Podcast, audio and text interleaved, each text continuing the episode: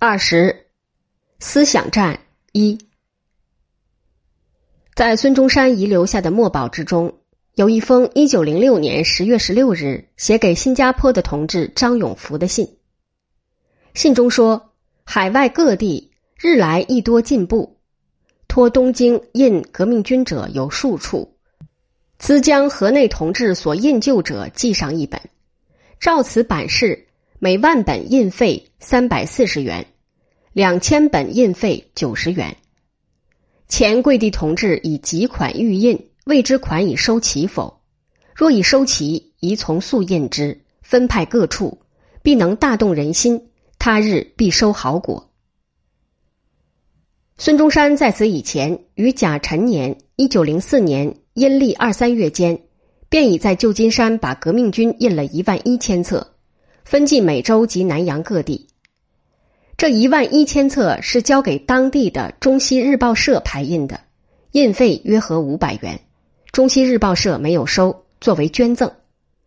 邮寄各地的邮费由致公堂担负，也作为捐赠。孙中山对于革命军的重视，从热心加以重印的事实上可见一斑。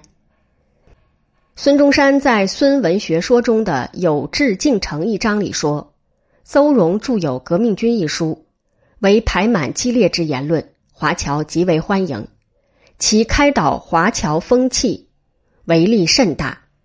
此则革命风潮初盛时代也。”孙中山于庚子惠州之役以后，便已注重思想方面的斗争。他在横滨与东京致力启发留日学生。差不多天天都接见他们，而奔走联络于其间的是冯自由。冯自由在乙未年（一八九五年）便已随着父亲静茹加入了横滨兴中会，那时候他的年龄才有十四岁，是当时二十几个同志之中最年轻的一个，也差不多是这二十几个同志之中唯一的学生。其后，他进了横滨大同学校，和郑冠一。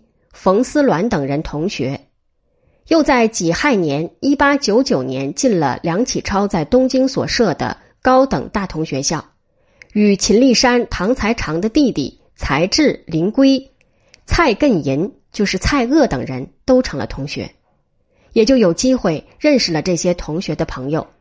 高等大同学校以外的留日学生，例如吉义辉，就是吉元成。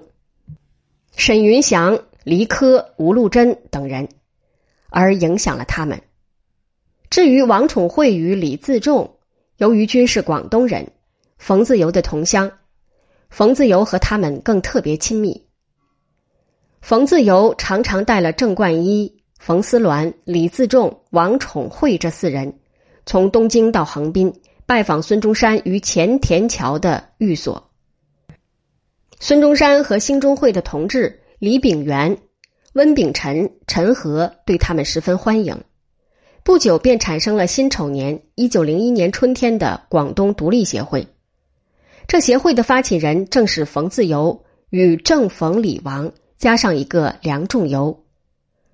所谓广东独立，并不是要把广东从中国分出来另成一个国家，而是针对当时清廷即将把广东。割让给法国的谣传，不甘做王省之奴的广东留日学生，为了先发制人而勇敢的提出来的一种抗议，宁可脱离清廷而独立，不愿视桑梓沦为法国的殖民地。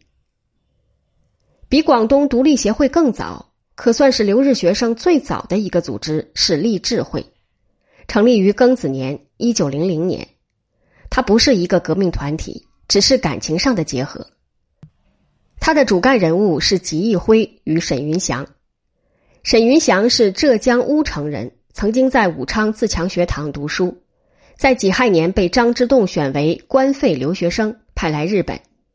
他不仅拜见了孙中山，而且也引了湖南留学生秦立山、林圭、李炳环、蔡锷、田邦瑞、蔡中浩；湖北留学生刘百刚、吴念慈、傅慈祥。广东留学生黎科，福建留学生郑宝成，直隶留学生蔡成玉，安徽留学生程家称等等，先后来见孙中山，聆听革命的理论。结果，这些人都多多少少接受了孙中山的革命主张。